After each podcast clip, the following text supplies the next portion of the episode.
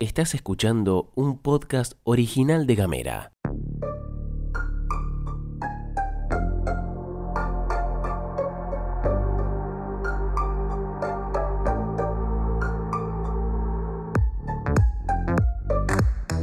Sean todos bienvenidos a De Jardines Ajenos.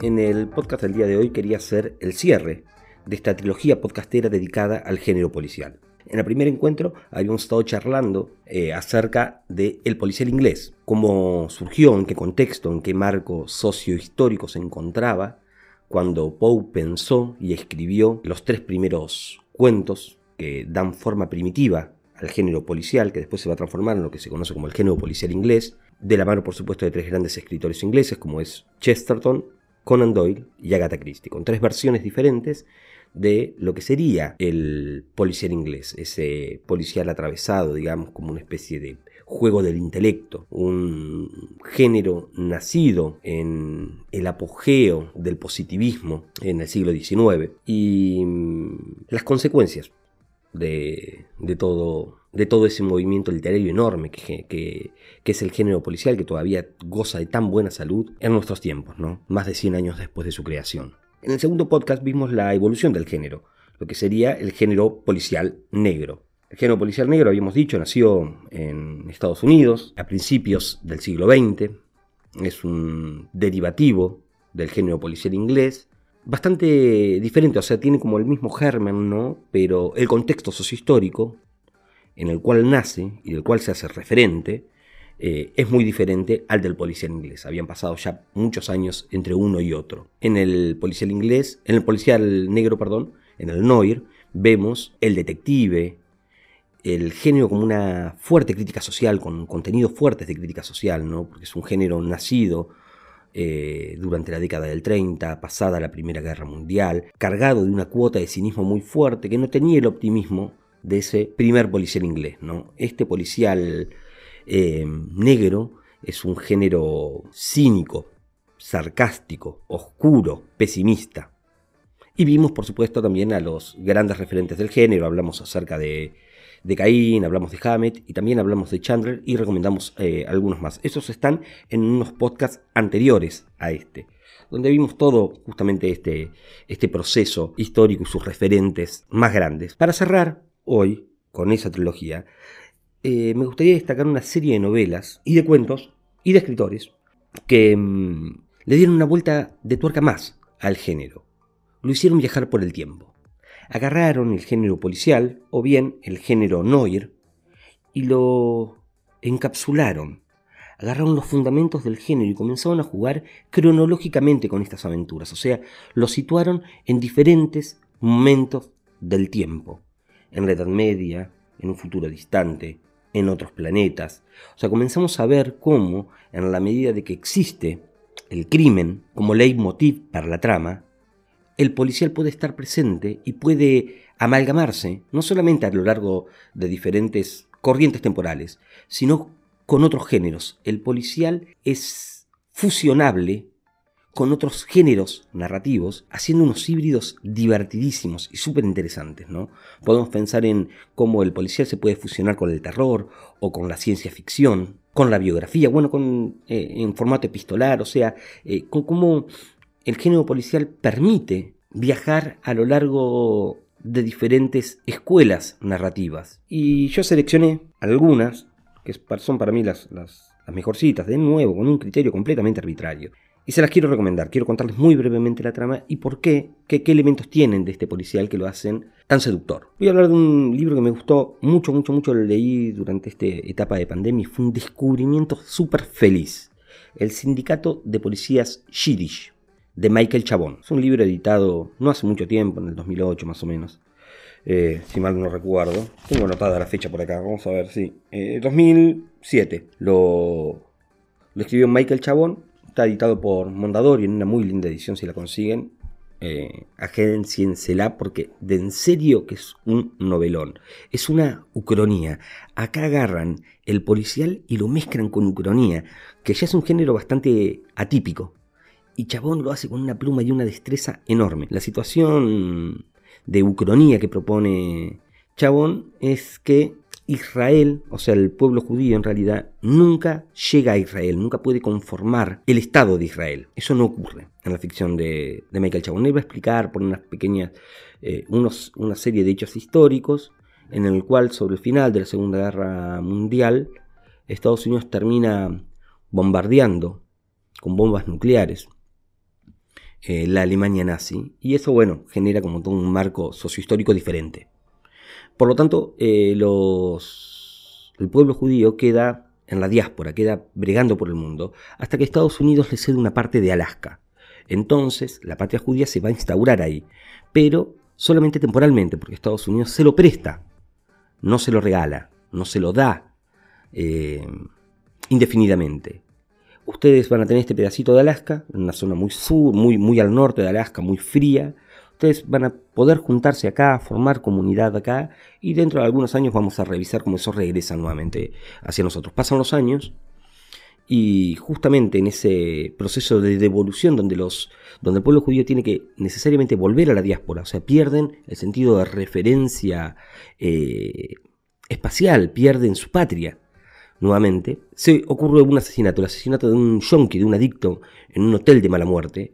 Y mm, donde casualmente vive un policía alcohólico con 10.000 problemas eh, económicos y, psicológicos, muy del, o un estereotipo típico del género noir, pero con las características, digamos, del pueblo judío, en términos idiosincrásicos, ¿no? Y la novela es divertidísima, Chabón escribe muy bien y tiene esta capacidad de dar dimensión psicológica a cada uno de los personajes que atraviesan la trama.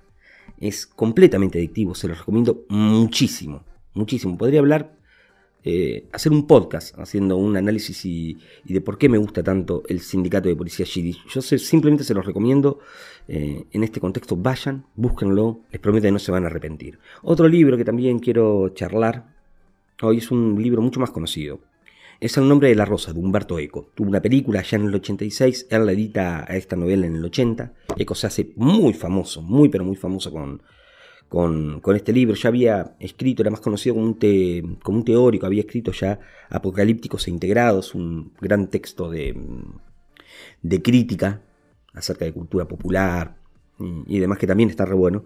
Pero esta novela es una delicia transcurre mm, durante el 1500 más o menos. Las fechas no son lo mío, pero bueno, no importa.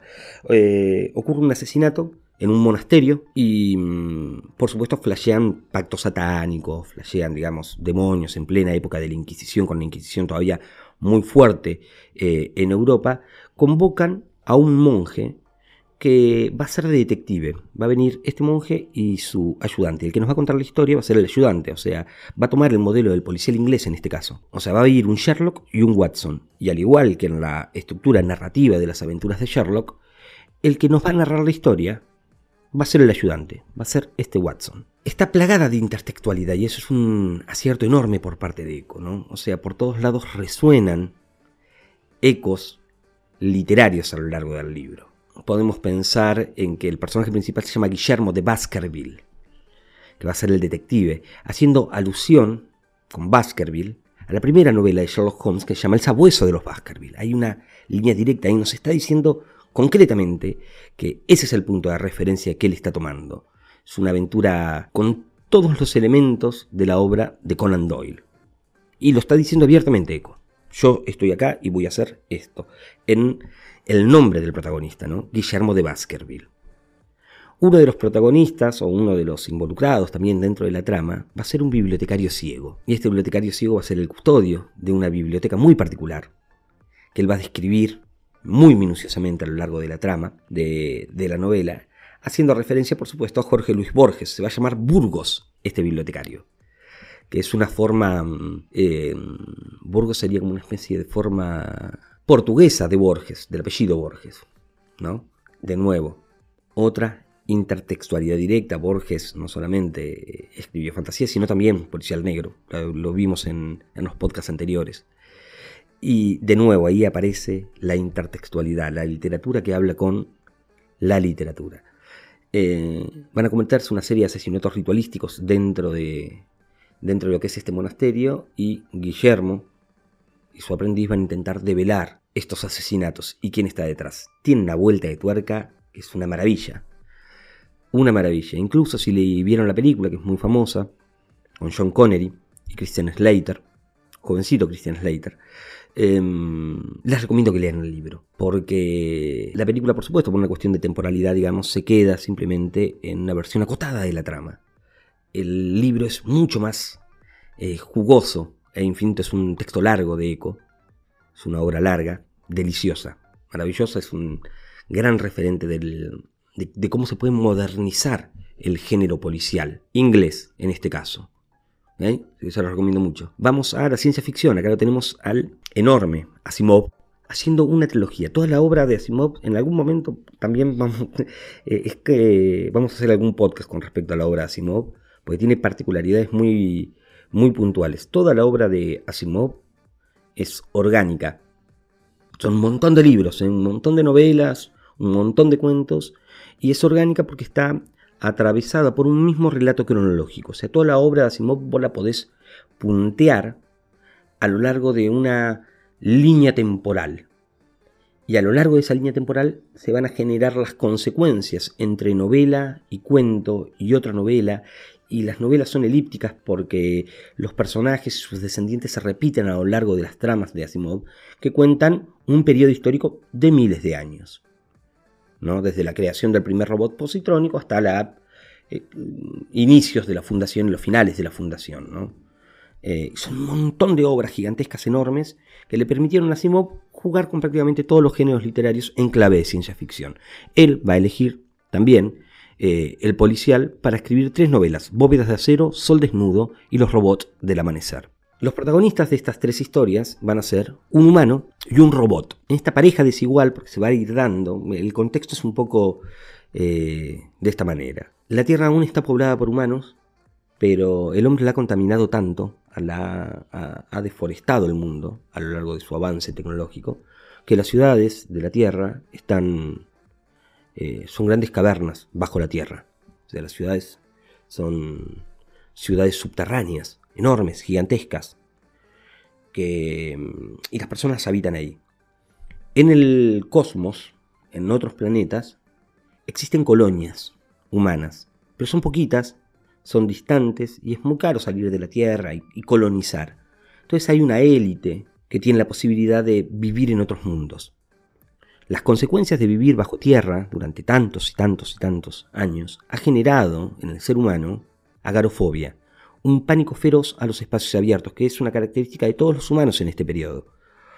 Eh, no soportan no tener paredes alrededor. Las colonias en espaciales prácticamente son utopías, donde no existe el crimen, donde mm, no existe el hambre, no existe la desigualdad social, porque es una casta elevada la que puebla los, otros planetas, ¿no? En mansiones residenciales atendidas por robots, ¿no? Pero el crimen finalmente aparece porque está en la naturaleza humana.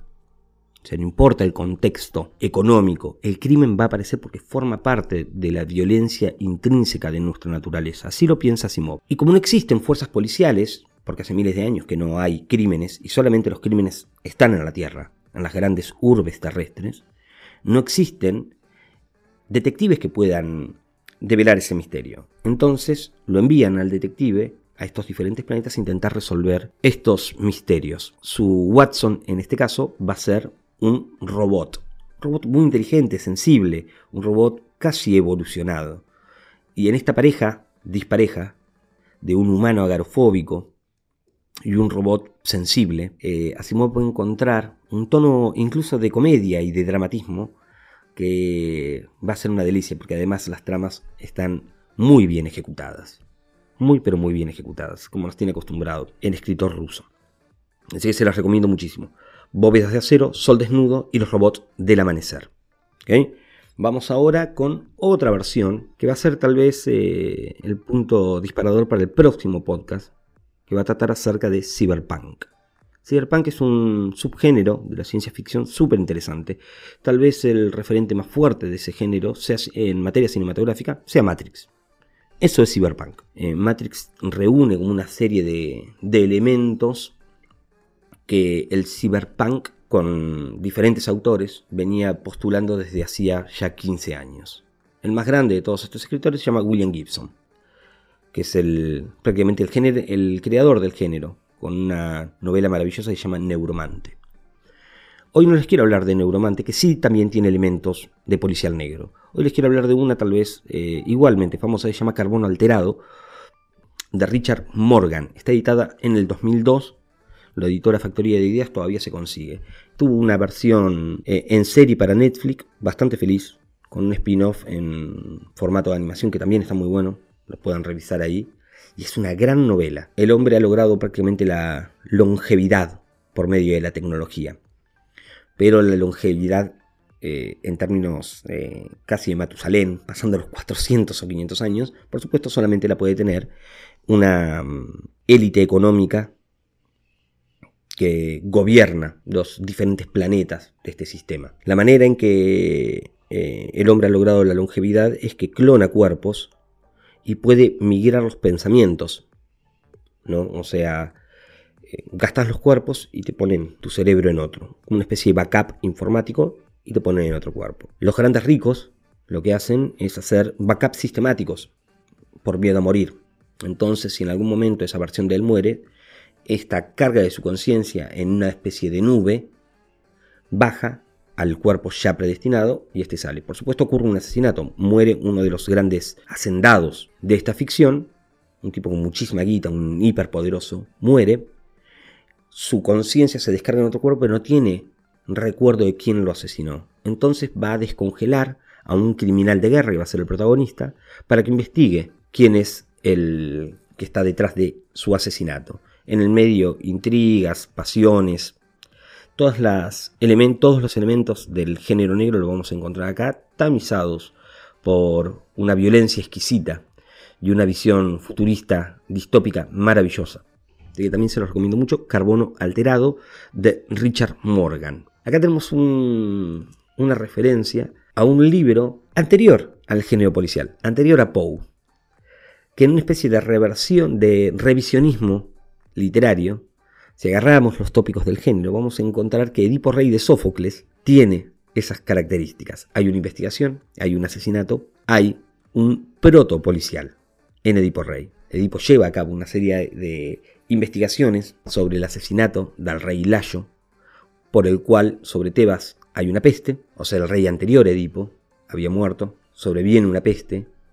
Edipo, que es el rey actual, va a preguntar por qué la peste, por qué el enojo de los dioses, y le dicen que el asesinato del rey anterior a él eh, estaba sin justicia. Por lo tanto, él va a tener que llevar una serie de investigaciones para descubrir quién fue el asesino. Y por supuesto, el final no los va a sorprender porque es muy famoso, básicamente. Es un, mito griego hiperconocido, pero tiene estructura policial, o por lo menos una, una proto estructura policial. Para la referencia entre la fusión entre policial negro y terror, vamos a ir con una novela poco conocida, eh, que se llama Falling Angel. Es de William Horsberg, un escritor norteamericano, conocido dentro de lo que es el género de terror, la novela es de 1978 y se hizo muy famosa en 1987 porque fue llevada al cine por nada menos que Alan Parker. Estuvo interpretada por Robert De Niro y Mickey Rourke. Una muy hermosa versión fílmica. Es raro eso porque en este caso verdaderamente la, versión de Alan Parker eh, le hace justicia a la versión de William Hortberg. Y rara vez ocurre eso son contados los casos en los cuales eh, el cine alcanza o, mejora incluso la versión novelada.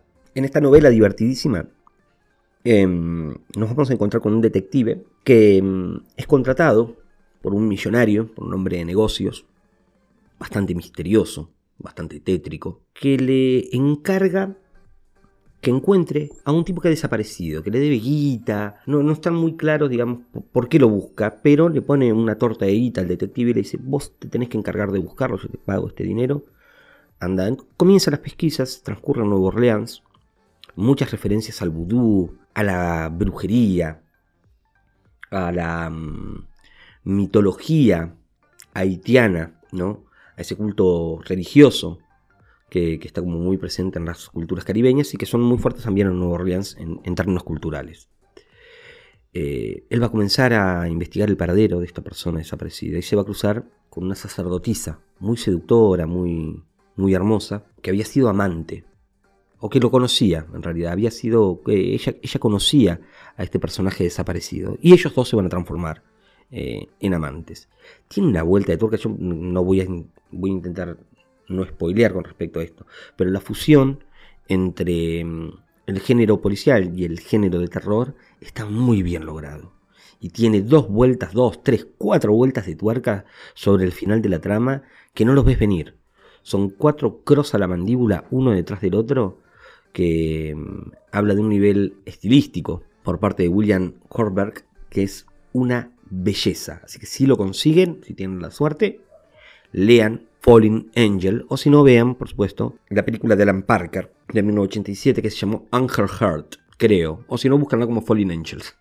Capaz que me lo estoy confundiendo en, en, la versión en castellano, que se llama Corazón de Ángel, una cosa así. Como sea, está re buena, búsquenla, las referencias están y se van a divertir muchísimo mirando la peli o leyendo el libro. Otra cosa que me parece interesante, que no lo habíamos nombrado en, en, los podcasts y que caí recién charlando con, con Victoria, con, una eh, oyente de Jardines Ajenos, que siempre tira buenas puntas, hablamos acerca de cómo el género policial, ambos, pero sobre todo el policial negro, norteamericano, es un género eminentemente machista. O sea, es un lugar que pero predominantemente lo ocupan los hombres, donde la mujer es una sensación de peligro, de desbalance, que forma parte de una especie de misterio oscuro. La mujer nunca es luminosa, la mujer siempre es culpable previamente, hay una mirada muy cínica y muy machista eh, en las tramas. Fruto, por supuesto, del, contexto sociohistórico, ¿no? O sea, primeros años del siglo XX. Eh, pero por supuesto, el género se ha ido ayornando y modificándose con el tiempo. Entonces después terminamos, por supuesto, en versiones más modernas, donde las protagonistas comienzan a ser mujeres y hay una reivindicación en clave feminista que es súper interesante. Yo, seguramente hay un montón, hay un montón de esto, seguramente me estoy dejando por fuera. Yo voy a elegir eh, la trilogía de Millennium de Stig Larsson, este sueco. Qué bien que escriben los suecos policial negros. Si tienen la oportunidad también, si andan intentando buscar algo para leer y no tienen y no les cierra ninguno de estos libritos, vayan a leer policiales eh, suecos que son una locura. Y estos de Stieg Larsson son maravillosos. Él pensaba escribir una serie mucho más larga de libros, llegó a escribir tres, después falleció. Hay unas muy lindas versiones suecas de la película, de esta trilogía, de este principio de trilogía, eh, que están muy buenas y después hay unas versiones norteamericanas que no son tan felices, me parece a mí. Las versiones suecas están muy buenas y son muy fieles a los libros. Las norteamericanas tienen se toman demasiadas libertades, acortan la trama, la, buscan una simpleza narrativa que, claramente los libros no tienen porque son complejos y están re buenos. Nos va a contar la. Son dos protagonistas. Uno va a ser Michael Blumquist, que es un periodista, muy conocido, un periodista de investigación, de características económicas, políticas y policiales. Y la vamos a tener a Lisbeth Sander, que va a ser la verdadera protagonista de la saga.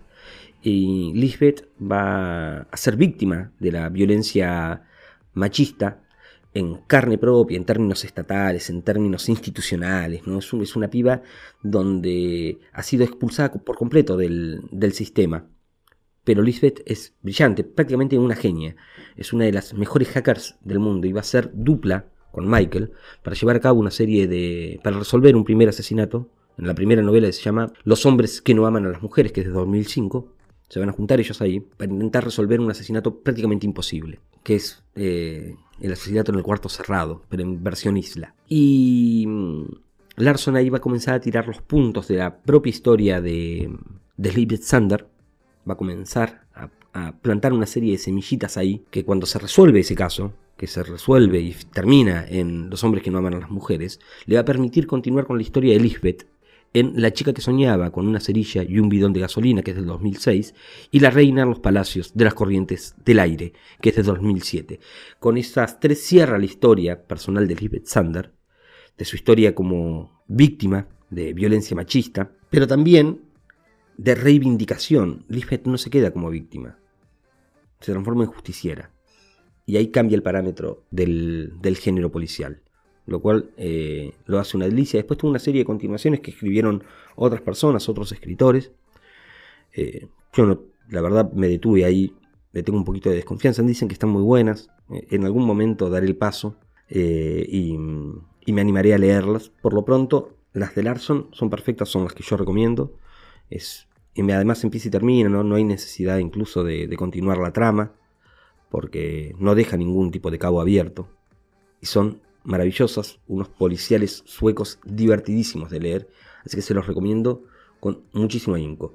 Em, quedan un montón de libros por fuera, quedan un montón de referencias de autores, de películas y demás, pero bueno, vamos a ir haciendo el cierre. Me quería despedir con estas recomendaciones acerca de este ciclo de podcast policiales que hemos estado eh, trabajando en, el último mes, en los últimos dos meses, venimos eh, haciendo referencia a todo esto.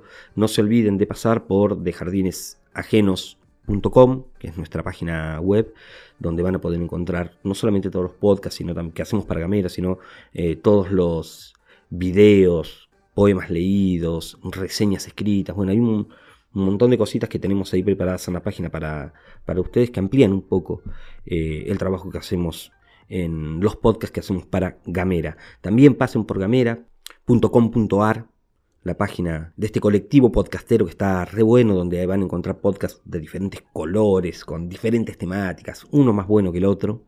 Así que también se los recomiendo muchísimo. Síganos en redes, estamos en Instagram, también estamos en Facebook. Estamos haciendo sorteos y si tienen ganas de apoyar esta movida que es de, de, jardines ajenos, nos pueden escribir por privado en nuestras redes. Y si tienen ganas, pueden eh, suscribirse por 200 pesitos por mercado pago y generar una, ayuda y darnos una mano para hacer el sostenimiento de este espacio de promoción literaria y militancia literaria que llevamos a cabo desde hace ya eh, algún tiempo. Y si sos suscriptor, que pone esos 200 pesitos, nosotros todos los meses sorteamos libros cuidadosamente seleccionados para nuestros suscriptores. Y en redes también sorteamos una vez al mes entre todos los seguidores de, sobre todo de Instagram, ahí hacemos los sorteos, eh, de libros que también eh, sorteamos mes a mes. O sea que si suscribís y nos seguís en Instagram, podés participar de dos sorteos mensuales por títulos eh, super copados que seleccionamos exclusivamente para ustedes. Les dejo un abrazo gigante. No se olviden también de pasar por la boutique del libro si estás en Ushuaia. Les hablo a los usuayenses. Pasen por la boutique del libro. Todos los libros que nosotros recomendamos acá los tienen ellos.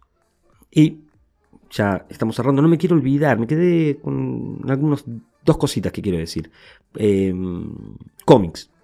El cómics también tiene fusión muy interesante de policial negro. Tenemos, hay un montón de obras de policial inglés y de policial negro en formato comiquero. Yo voy a nombrar solamente dos para que vean lo dúctil del género. Batman por un lado, que ya lo hemos nombrado en podcasts anteriores, las características de cómo tiene policial inglés y policial negro, el personaje y las aventuras del encapotado de Gotham, y pensemos en John Constantine, de Hellblazer, de la línea de Vértigo, un personaje ahora como que aparece en pelis y que aparece también en series animadas y que tuvo eh, que, está saliendo del mundillo del cómic para ingresar al consumo masivo, es un personaje eh, que es un detective, que es un detective sobrenatural. Así que ahí también tenemos la fusión del horror y de elementos del policial negro, del noir, eh, fusionados en unas tramas divertidísimas y maravillosas. Lean a Hellblazer, lean a John Constantine, todo lo editado bajo ese personaje es buenísimo. Se lo recomiendo ampliamente. En algún momento tal vez le dediquemos otro podcast. Los podcasts son infinitos. Cada vez que hago un podcast voy diciendo los podcasts que me gustaría hacer, así los voy anotando y, se transforma en algo infinito. me despide de todos ustedes. Nos encontramos en el próximo podcast que va a tratar acerca de cyberpunk. Y va a estar re bueno. Nos cruzamos ahí en las redes.